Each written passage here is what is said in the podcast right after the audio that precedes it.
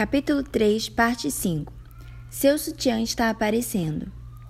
Já aconteceu com todas nós, ou pelo menos já vimos acontecer. Alguém nos dá aquele olhar que diz: seu sutiã está aparecendo, e você trata de encobri-lo. Essa parece uma metáfora apropriada para descrever certos tipos de condutas inconvenientes que, tal como seu sutiã, você não quer que sejam vistas publicamente. Ali está você com um grupo de mulheres quando você diz algo que revela uma atitude de insubmissão ou desrespeito para com seu marido. Ou você simplesmente deixa escapar uma informação que realmente deveria ter permanecido privada entre você e o seu marido. Se apenas a sua melhor amiga ou a sua mãe perceberem, menos mal. Você pode encobrir sua atitude, confessar sua falta de discrição. Mas e se você alardeou a informação à vista de toda a igreja? Os resultados podem ser humilhantes. Do que estamos falando exatamente? Isso pode se aplicar a muitas coisas, mas a ideia geral é essa. Algumas coisas privadas que não devem ser partilhadas acabam sendo ditas publicamente. Obviamente, isso pode abarcar uma série de tópicos e varia de mulher para outra. Vamos considerar um, uns poucos exemplos. Seu marido quer que você eduque em casa seu filho de 5 anos. Você não tem certeza se será capaz e disse isso a ele.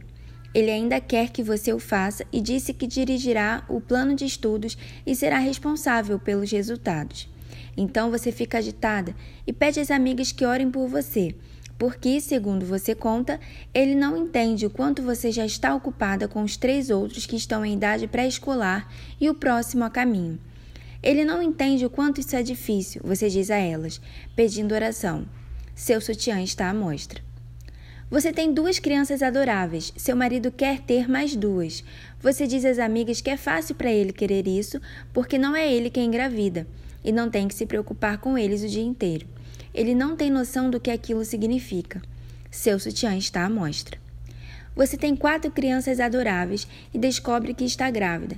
Você faz questão de dizer, enquanto conta a notícia a todos, que esse não foi planejado, insinuando que você tem o senso de que não deveria planejar outro bebê. Seu sutiã está à mostra. Suas contas estão apertadas. De fato, você está em dificuldade financeira real. Você conta às amigas durante um chá o quão difícil é e como você tentou dizer a seu esposo que não comprasse aquele carro novo, mas ele não te ouviu. Seu sutiã está à mostra. Uma coisa que cada um desses exemplos tem em comum é o espírito de murmuração, e não coincidentemente o marido figurando como ruim em cada exemplo. Tinha de ser assim. Quando as coisas não estão bem amarradas em casa, um pequeno descontentamento ou qualquer queixume pode vazar. Certa vez uma mulher me disse que seu casamento estava com problemas e me perguntou se eu poderia aconselhá-la. Perguntei se o marido dela sabia que ela tinha me procurado. Não, ela disse. Então disse a ela que pedisse permissão dele primeiro e depois voltasse. Ela me chamou outra vez. Ele havia dito não.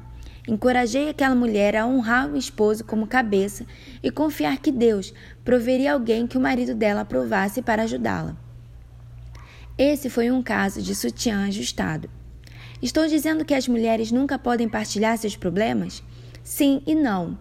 A esposa deve partilhar seus problemas com a permissão do marido, de um modo que honre tanto a Deus e a ele. Vamos recapitular os cenários descritos anteriormente. Seu marido quer que você eduque em casa o seu filho de 5 anos.